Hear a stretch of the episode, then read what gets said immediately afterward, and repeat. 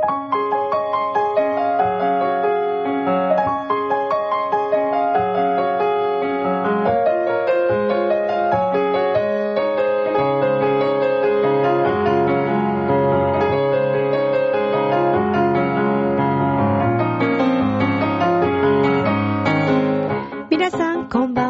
ッチェルです。いかがお過ごしでしょうか？さあ、本日は4月の23日、木曜日となります。さあ、4月2回目の配信となるわけですけれども、皆様、いかがお過ごしでしょうか？えー、なんかお天気がね、寒くなったり、暖かくなったり、まあでもだいぶね、あの、春らしくと言いますか、気温も上がってきているような気もしますけれども、氷が降ったりね、なんだか気候は荒れていますけど、皆さんお元気でしょうかさて、えミッチェルのラブミッションというこの番組では、恋愛、そして夢をテーマに、不可能を可能にするをモットーにしました私、ミッチェルが前向きにお話をしていくという、えそんな番組となっております。さて、え今回で、えー今回でというかね、もうすぐこの番組100回目を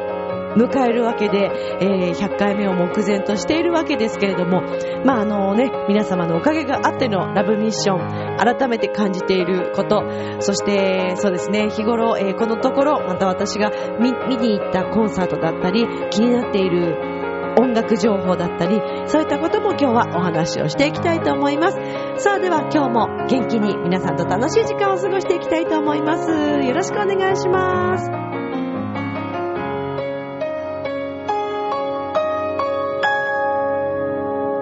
この番組は、ちょあへよ .com の協力のもと配信されています。さあでは今週も始まります。ミッチェルのラブミッション。皆さん、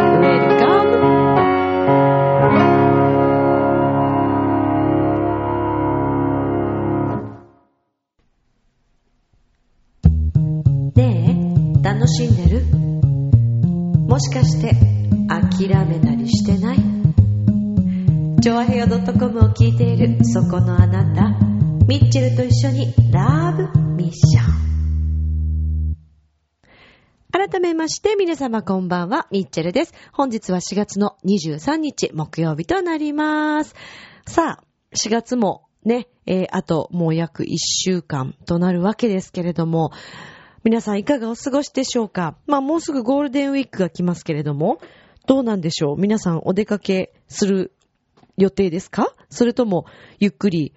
お家で過ごす派ですか？はたまたお仕事というね、方々もいらっしゃるかもしれませんね。時期によってはね、この季節が一番お仕事忙しいよというね、方もいらっしゃるのではないかと思いますけども。はい。さあ、えー私はですね、そうですね、今年1日だけ、えーオフの日がありますけれども、まあ、それ以外は、なんだかんだと、はい、えー動き回っているわけですけども、まあ、そんな、えゴールデンウィーク中のですね、5月4日の月曜日なんですけれども、えーこちらクラブリゾートというね、あのーもう今回で、えー何回目だ ?1、2、3、4、4回目になりますかね。はい。えー、え、もうそんなになる？まあ昨年本当にね、何度もお世話になっているんですけれども、えー、東京ディズニーリゾートオフィシャルホテルでもあります、えー、東京ベイ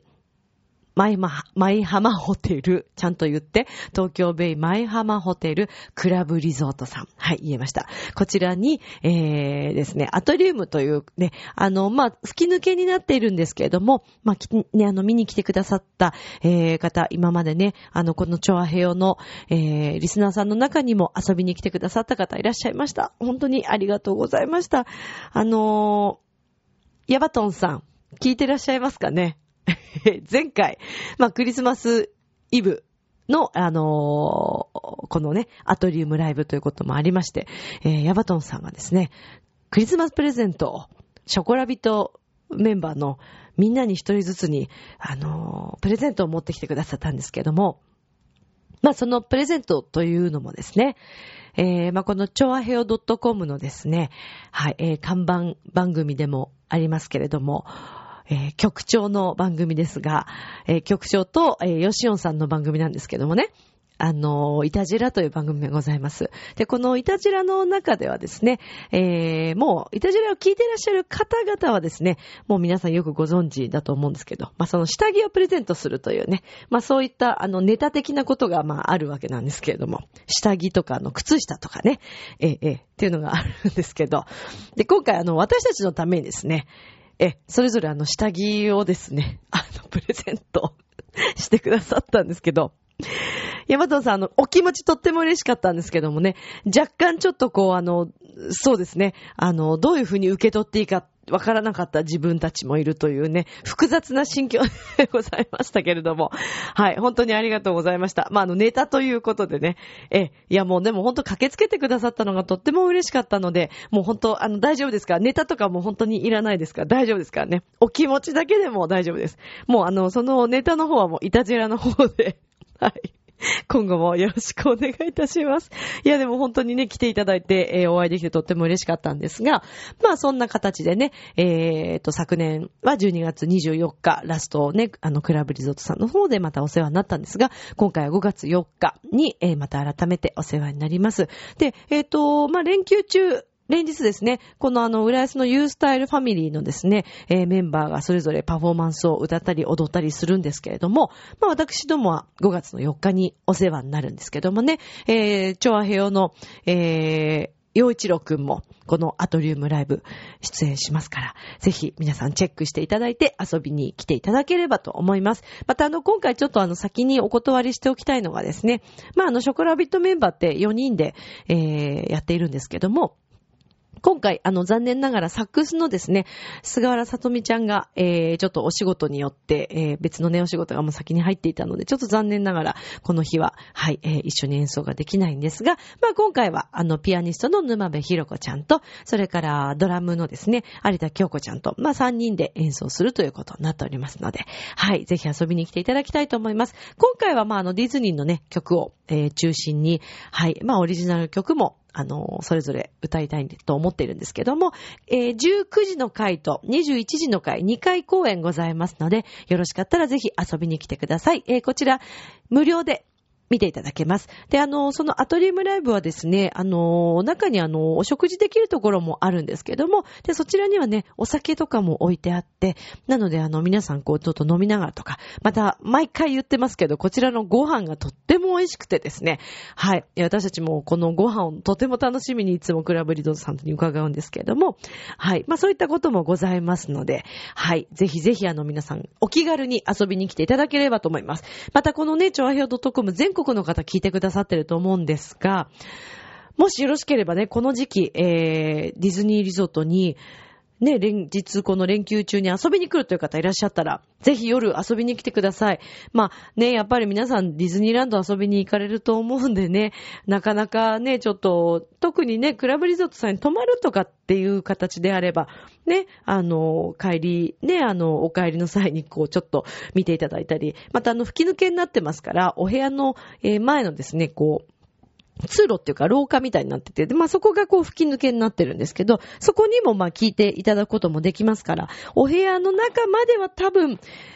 聞こえないと思います。はい。あの、そういうふうに音量調節はしていると思うので、ご迷惑ね、なんだしまうとちょっと申し訳ないのでね。はい。でもあの、全体的には館内なんとなくこう聞こえるようにはなっているので、ぜひ遊びに来ていただきたいなと思います。よろしくお願いいたします。そしてまあちょっとこのまま宣伝になっちゃうんですけど、5月の15日、えー、久しぶりのですね、ミッチェルワンマンライブを行いたいと思っております。はい。えー、今回あのー、本当急遽ね、だんだんなんか人数が増えてきましてですね、本当にありがたいことに、えー、久しぶりのバンドという形で、あの、大きいね、編成というような私の中では、そんな感じがしているんですけども、えー、ギターの横太郎さん、それからピアニストの河原崎豊さん、今回ね、私初ご一緒しますけども、そしてこの方も初、まあ、お友達ではあったんですけど、初ご一緒、あ、違う、初じゃない、えっ、ー、と、一回、ユースタでですね、はい。ご一緒してるんです。もうだいぶ前なんですけどね。これほんと偶然に、ユースタで出会ったんですけど、実は山の楽器で、えー、その方も教えていたというね。で、そこつながりで、また改めてよくお話をしたんですけども、えー、有松圭一さんというベーシストの方、それから、えー、ドラムのですね、えー、っと、飯島正武さん。はい。以上の皆さんでお送りしてまいりますので、ぜひ皆さん遊びにいらしてください。で、あの、場所がですね、水道橋にあります、えー、こちら東京クラブさんというところで、まあ、水道橋の駅東口を出ていただいて、線路縁にですね、ちょっとこう坂を登っていただくような形になるんですけども、まあ、歩いて、そうですね、東口からだったら5分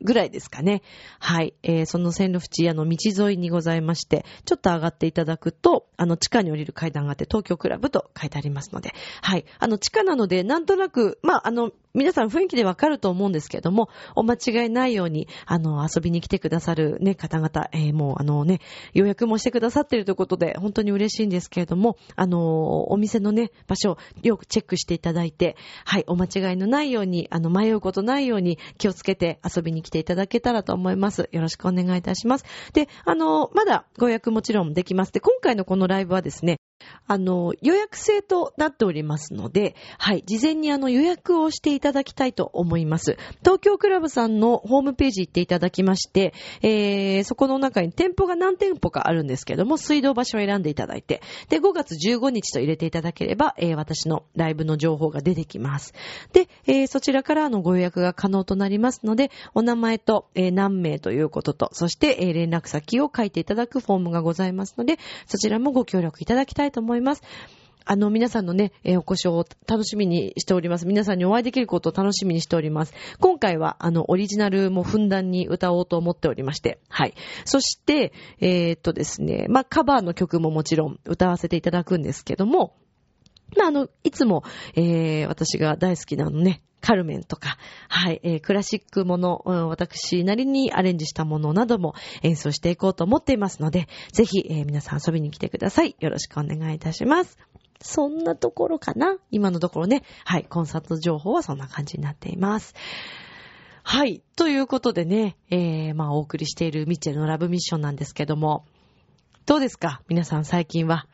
いきなり？いきなり？っていう感じですね。あの、私、先日ね、あの、大好きな牧原の隆樹さんのコンサート、えー、今回2回目私になるんですけど、去年、あの、牧原さんのコンサートを初めて行ったんですね。で、そうですね。私、牧原のりゆきさんも大好きで、もうデビューされたどんな時もの時からもう大好きだったんですけども、相当聴き込んでいる曲もたくさんたんですけどね、なかなかコンサートに行くという、まあファンクラブとかもね、特にこう入っていたりはしなかったので、まあ機会がなかなかなかったんですけども、まあ昨年行って、えー、来年も行きたいなと思っていて、そしてあっという間にね、1年が過ぎ、まあそんな時期になりました。えー、で、今年はね、ツアーということで、新しいあのニューアルバムを出されまして、で、まあそのツアーということもあって、えー、全国回っていらっしゃるんですけども、その東京公演の方に行ってきたんですけどもね、まあ、あの、本当に元気ももらえますし、で、あの、オーチャード、あ、ごめんなさい、オーチャードホールじゃなくて、えっ、ー、と、国際フォーラムですね。はい、A ホールと一番まあ大きいところで。いやーもうね、あれだけのお客様がね、やっぱりマッキーの曲で一つになるという、音楽の力ってすごいなーって、また改めてこう考えさせられる、そんなひとときだったんですね。で、今回まあ新しいそのアルバムの曲も歌われましたけども、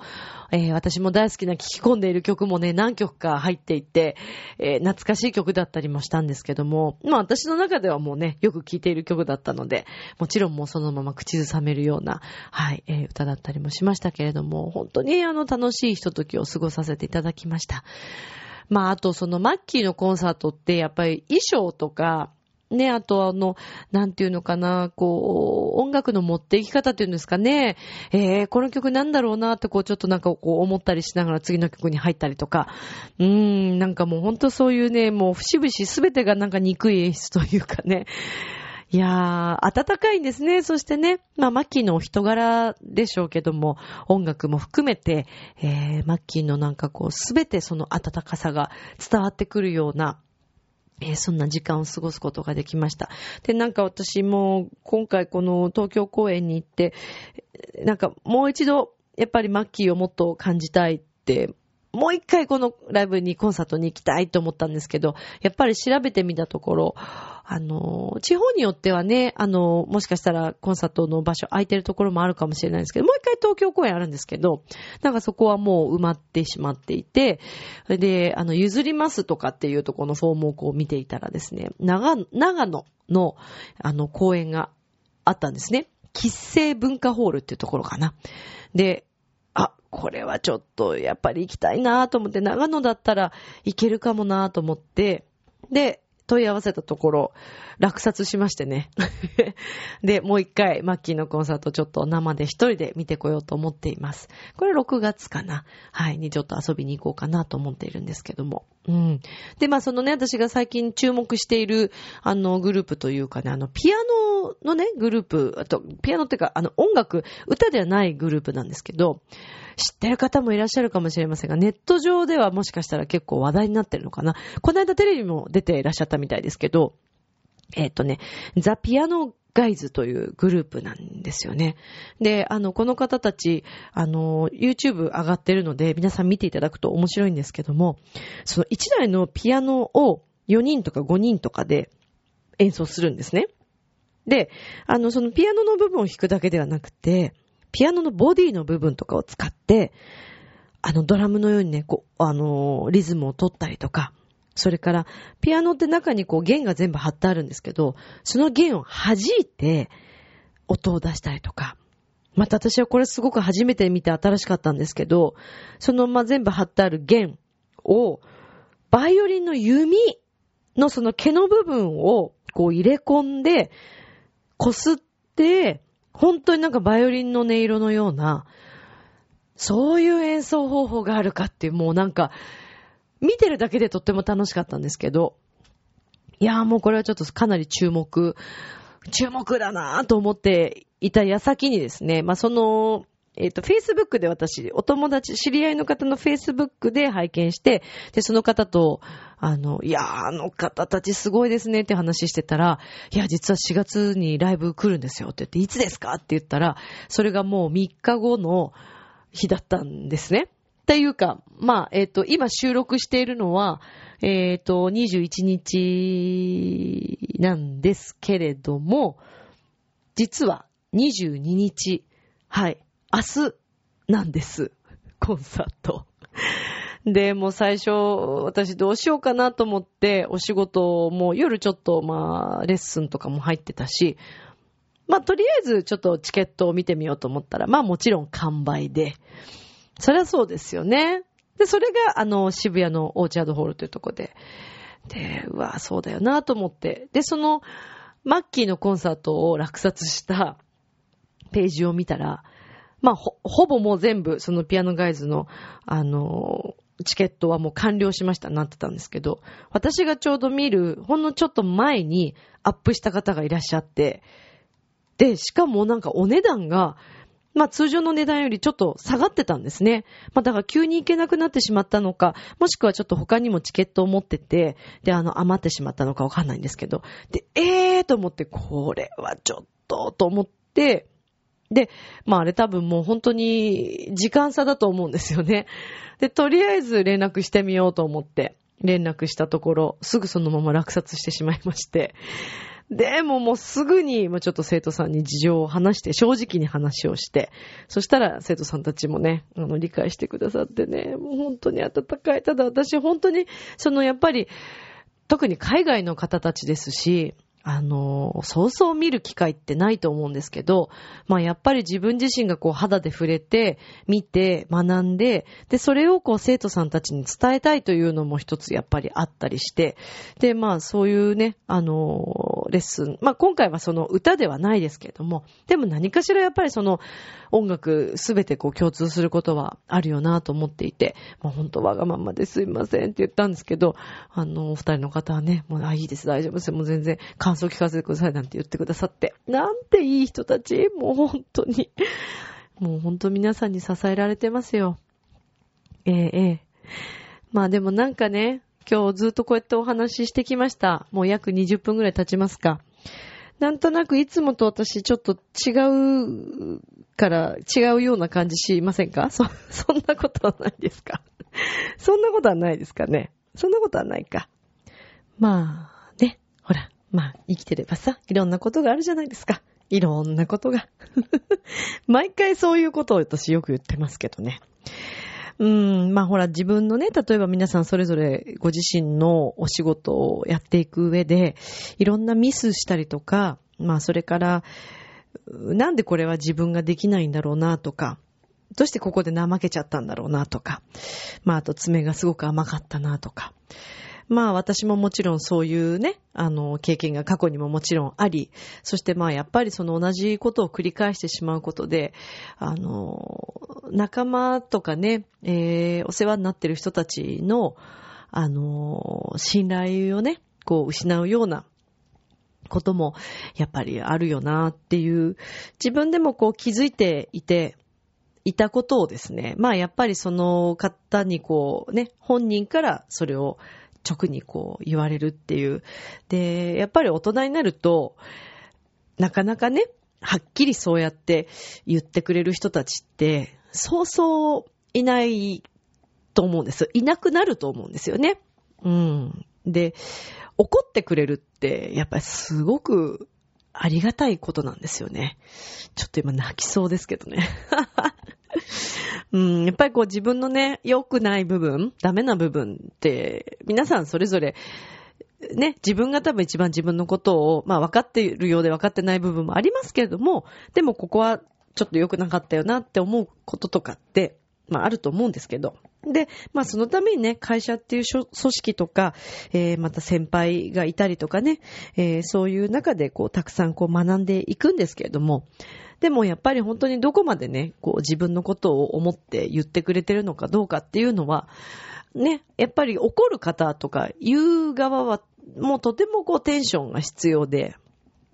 あの、ね、強さも必要ですし、いい思いは、いい気持ちはしないですよね。怒る側もね。でも、で、特にやっぱり年齢がこう近かったりとか、ね、上の先輩が後輩に対してこれは良くないよとか、先生が生徒に対して怒るとか、ね、親が子供に言うとかっていうのはわかるんですけども、やっぱりその仲間が言ってくれるっていうのは、もうこれ以上本当にありがたいことはなくて、うん。でも本当にそれをね、あの、信頼をまたこうちゃんと取り戻すようにするには自分自身がしっかりしなくてはいけないことなんですけども、まあね、あの、そういったことを、深々、えー、改めて感じることが、まあ今日ありまして、うん。言っていただくっていうのは本当にありがたいことだなっていうふうにね、思いましたね。だから、言ってあげる側にね、もちろん自分が立つこともありますし、で、その時はやっぱり本当に本気で相手のことを思って言ってあげなくてはいけないし、怒る時は本当に真剣に私も怒りたいと思う。まあ私ね、なかなか怒れない人なので、えー、そこがね、あの、どうかなと自分で思う時があったり、ね、でも言い方っていうのもすごい難しいからね。ただまあやっぱり相手がちゃんと自分のためにこう言ってくれるっていうのはかなりありがたいことですね。だから、ね、皆さんもしかしたらこう中には言われて、まあもちろんね、あの、言ってくる方の中には愛ではなくて自分の、うん、そうだな、ストレス解消とかさ、ね、なんとなくこう矛先がそこに来ちゃうということもあるから、そういう時はね、それはまた別ですけれども、でもそこからもきっと何か学ぶことがあって、自分はね、反面教師で気をつけようとか思うでしょ？でも、まあ、ね、そうではなくて本当に本気で怒ってくれる人っていうのは、まあやっぱりそれはね、愛情がなければできないことなんですよね。だからそれが怒られたことに対してうるさいなって思うこともね、場合によってあるかもしれないけど、でもそれはそうではなくて、もうありがとう以外の何でもないですよね。あの、もうね、怒られなくなったら本当におしまいとよく言いますけど、本当その通りだなと思っていて。うん。ねえ 本当にね、笑えない。うん、まあ反省することが、まあ自分の中であったわけですよね。その、難しいですよね。だから友達っていう関係で付き合っている部分と、仕事仲間っていう形でね、付き合っていく部分と、まあそこはちゃんと、やっぱりだからけじめをつけて分けなくてはいけないんですけれども、どうもね、仲良くなっていくとこう甘えてしまって、ね、あの、助けてもらうことというか、優しさにね、こうなんか甘えてしまうことっていうのはあるんですけども、まあなんかやっぱり改めて、えー、そういうことではなくてね、あのいけないことはいけない。そして、えー、やっぱり相手のことをちゃんと思ってあげるっていう、相手のためにどういうふうに生活して、えどういう形で時間を使って、え仕事のね、ことを優先するかということは、やっぱりしっかり考えなくてはいけないことだなというのを、本当に感じました。っていうことがあったんですよ。ねえ、だからなんかね、もう本当こう声にね、なんとなくこう出てしまったような気もするんですけど、でもそれをね、正直にこう話して、えーこのね、自分の経験を元に、リスナーの皆さんにもね、改めてその怒られるっていうことは何ぞやということを考え直していただける何かまたね、きっかけになってくれたら嬉しいなと思うわけです。あの、お子さんに自分の子供に怒るということ、それから、えー部下のね、方とか、生徒さんに怒るっていうこと。仕事柄ね、皆さんやっぱり怒らなくちゃいけない部分っていうのは何かしらあると思うんですね。だから、うん、やっぱりそのあたりはしっかり、あの、わきまえて、えー一体ね、何をここで学び、そして何をその相手のために言ってあげるのか、そして言われた方は、えーそれをどういうふうに受け止めて次に活かしていくのかということが大切なんじゃないかと思うんですけど、まあその中ではだからやっぱり怒るとか怒られるっていうことは、本当にあの、ありがたいこと。もう本当にそれしか言いようがないですね。うん。ありがたいことです。怒ってくれるっていうことに対して、もう感謝以外何もないですね。うん、私も今、感謝の気持ちでいっぱいです。いや、いい仲間とか、ね、えー素晴らしい人たちに囲まれているんだなというのを改めて、はい、感じました。まあ、愛のある人たちに囲まれているんだなということを、はい、えー感じた、そんな今日でした。皆さんもぜひ何かきっかけに、ね、なってくれたらなと思って今日はお話をいたしました。では、続いてのコーナー行きましょう。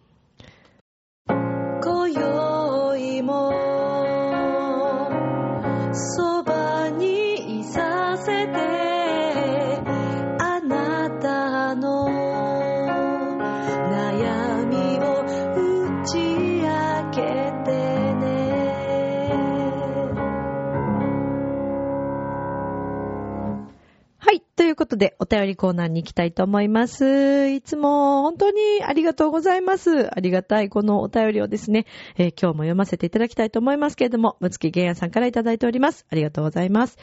さて、えー、では、読みますね。ミッチェルさん、この間の土曜日に初めて USJ へ行ってきました。昨年末の会社の忘年会でワンデーパスポートをペアでゲットしたので、すごいですね。すごいね。ペアでゲットしたの？忘年会で？引きが強いね。すごいな。なんと、入場料、えー、14,200円はただ。交通費だけで、えー行けてかなりラッキーでした。これはね、むつきさん、来てますよ。ラッキーオーラ来てますよ。もうミッチェルのラブミッション聞いてるみんなラッキー来てますよ。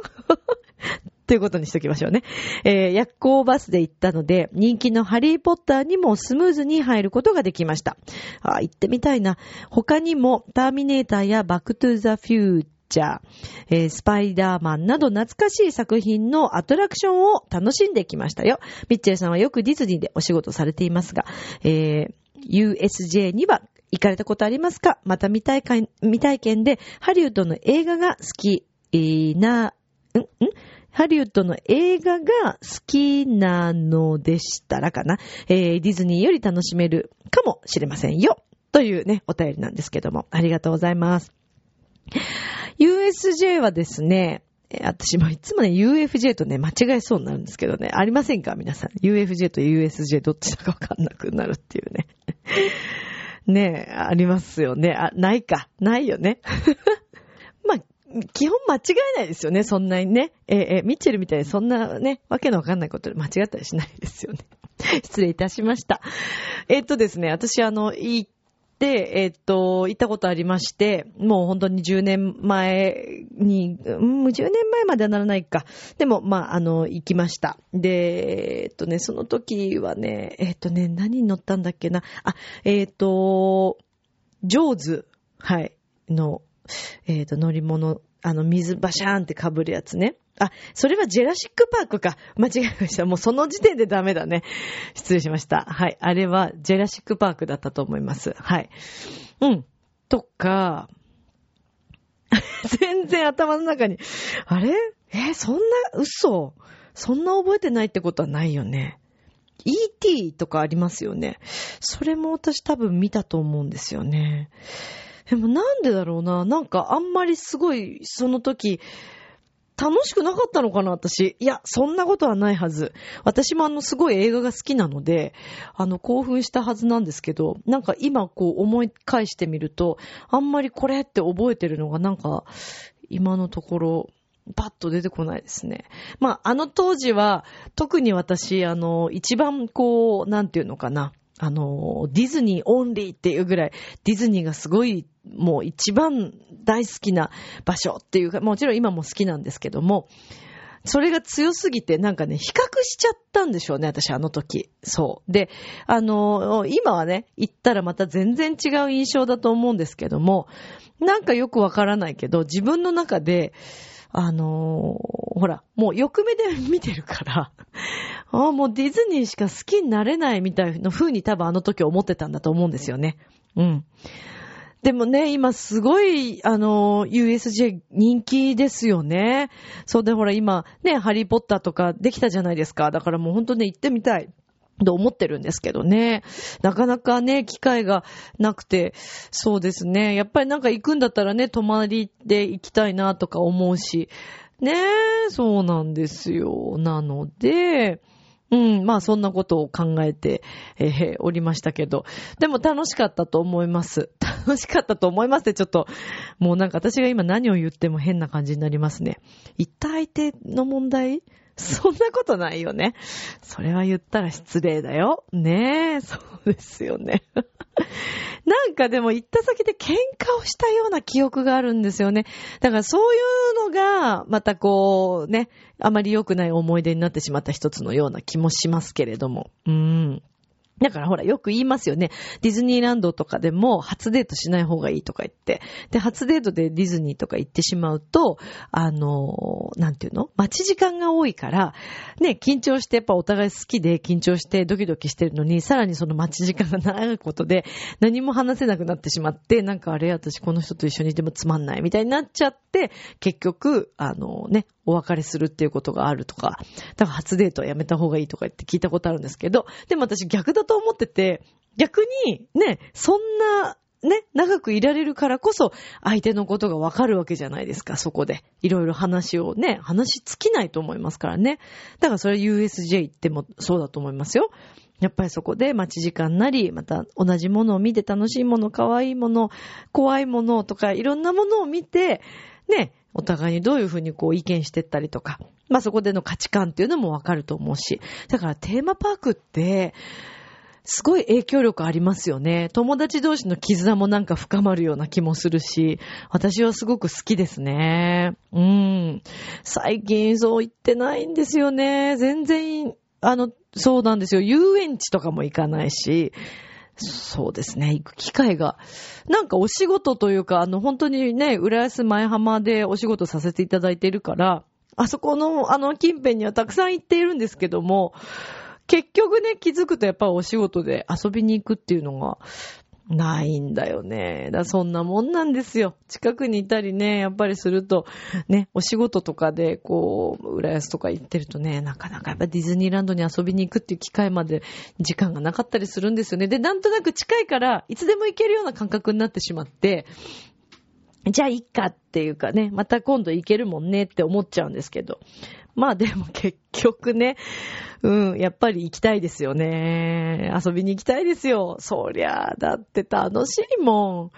皆さんはテーマパークで何を一番楽しみます？あの、ショー派の方とアトラクション派の方いらっしゃると思うんですけど、で、ね、ショーとかだと、まあそのシーズンごとのショーがあったり、ね、USJ のあの、ショーも今ね、すごい盛り上がってるみたいですけど、あと、まあ、キャラクターを見に行きたいっていうね、キャラクターと一緒に写真を撮りたいという方もいらっしゃるでしょうし、もしくはもう、あの、絶叫系のアトラクションがお好きっていう方もいらっしゃるかもしれませんけどね。私はでもあの、八景島シーパラダイスのですね、あの、ブルーフォールっていうんですか？ええ、上からもうそのまま落ちる、はい、あのアトラクション。あれに乗ってからですね、えー、東京ディズニーランドのスプラッシュマウンテンでさえもダメになってしまったんですね。それまではもう大好きだったんですよ。大好きだったんです。あの、スペースマウンテンとビッグサンダーマウンテンは大丈夫なんです。これはもう楽しいんですよ。全然こう、あの、落ちるっていう感覚ではないので、私はあれはもうすごい好きなんですけど。あの、スプラッシュマウンテンなんてさ、まあ3箇所でしたっけね？落ちるゾーンがありますよね。どれもね、もうね、ビクビクしちゃって、特にでも一番もう、もう私多分乗れないだろうなと思っているのは東京ディズニーシーの、はい、センターオブゼアースですか。え、あのね、プロメテウス火山の、あそこからこう落ちるアトラクション。あれ結構怖いよね。あ、もうタワーオブテラーはだから一回も私乗ったことないんですよね。そうなんですよ。皆さん絶叫系どう？いけますか？お好きっていう方もいらっしゃるでしょうね。そうなんですよ。だからその八景島のブルーフォールも怖かったし、あとジェットコースターがすごい高さのジェットコースターがあって、でも下から最初見た時にね、八景島のね、なんか何にも声が聞こえてこなかったんですよ。キャーでもないし、何にも言わないから、あ、じゃあそんなに怖くないのかねなんて言って、一緒にいたね、あの、相手とですね、まあ、乗ったわけですよ。もうね、あのね、怖すぎてね、声にならないっていうそっちだったんですよね。あれはね、心臓に悪い。だから、あの、絶叫系好きな方はぜひ行ってみてください。しかも、なんか、海がね、こう、なんかね、見えて、こう、行く場所が、なんか、海に入ってっちゃいそうな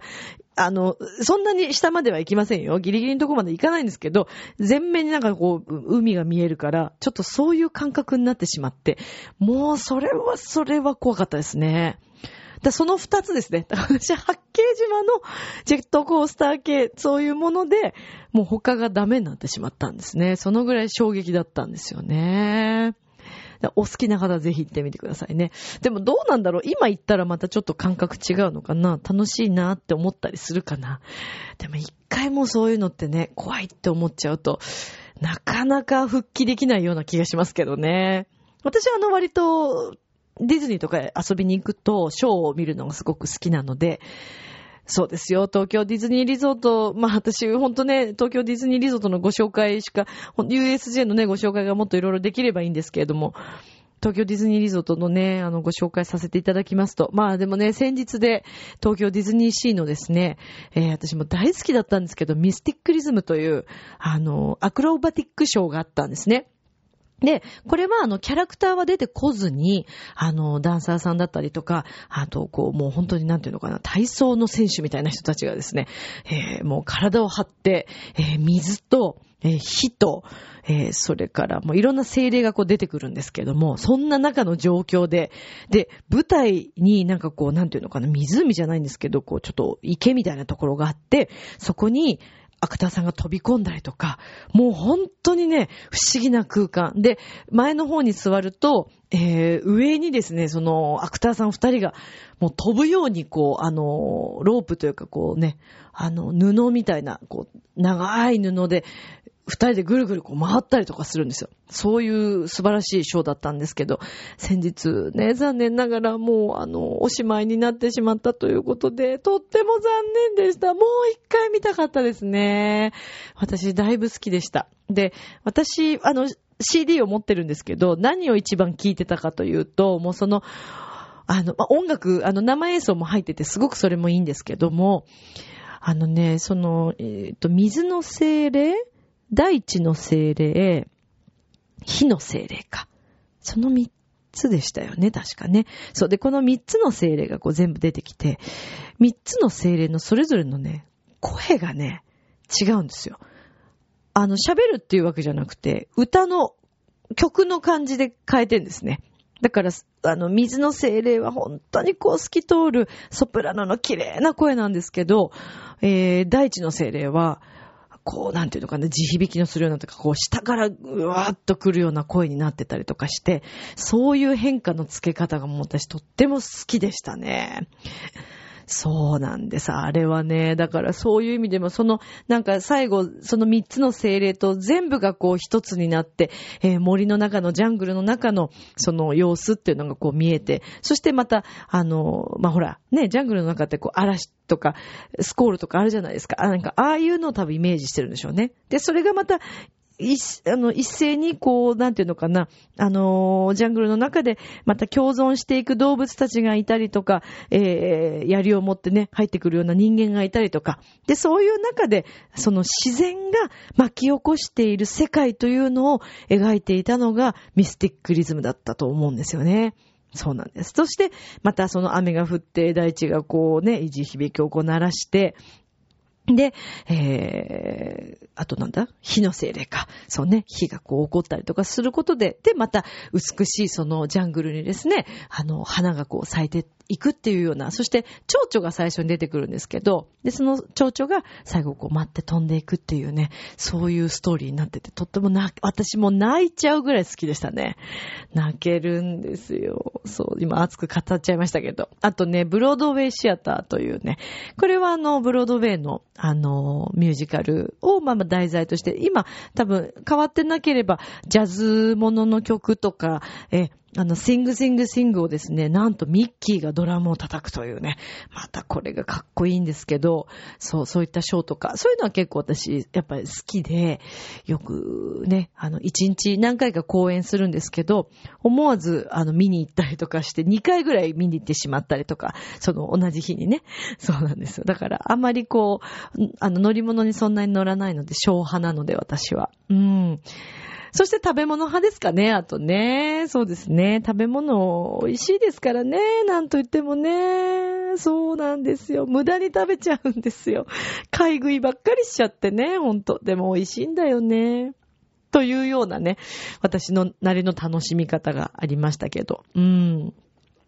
USJ のね、楽しみ方とか、まあ、あの、むつきさんも行ってみて、あのね、いろんな楽しみ方、またあの、一番印象に残ったものとか、ね、いろいろあると思うので、ぜひ良ければそのあたりも、このね、ラブミッションの中でご紹介できればと思うので、教えていただけたらとっても嬉しいです。はい。で、もちろん、あの、ね、えー、リスナーさんから、この USJ はこんなところが売りなんだよとか、もっとこういうところアピールしたいよっていうことがもしあれば、このラブミッションを通してね、えー、これから遊びに行く方、今年年内にね、遊びに行く方もいらっしゃるかもしれないので、何かね、お知らせになればと思うので、えー、もしよろしければ、いろんな情報を教えていただければ嬉しいですね。えー、関西近辺のね、えー、大阪の方にお住まいの方とかもね、ぜひよろしければ、えー、そんなことを教えていただけたらとっても嬉しいです。よろしくお願いいたします。ということで、えー、お便りコーナーでした。むずきさん今日もありがとうございました。明日もスマイルでラブミッション今日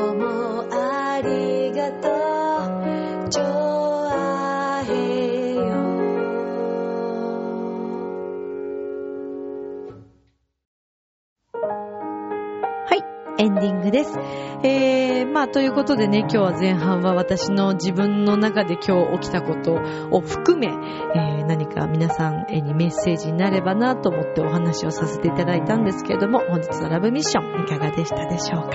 さて、えー、ラブミッションでは皆様からのお便りお待ちしております。Miccele アットマーク、ちょわへよ .com までよろしくお願いいたします。えー、お話ししているように5月4日、東京ディズニーリゾートクラブリゾートさんでのライブ、そして5月15日の水道橋東京クラブさんでのライブ、皆様お待ちしておりますので、ぜひ、えー、お気軽に遊びにいらしてください。よろしくお願いいたします。さあ皆さん、来週はないから、まあ良いゴルデンウィークってことになるんですかね。では、ご余裕も良い夢を、明日も楽しい一日を。今日もありがとうバイバーイ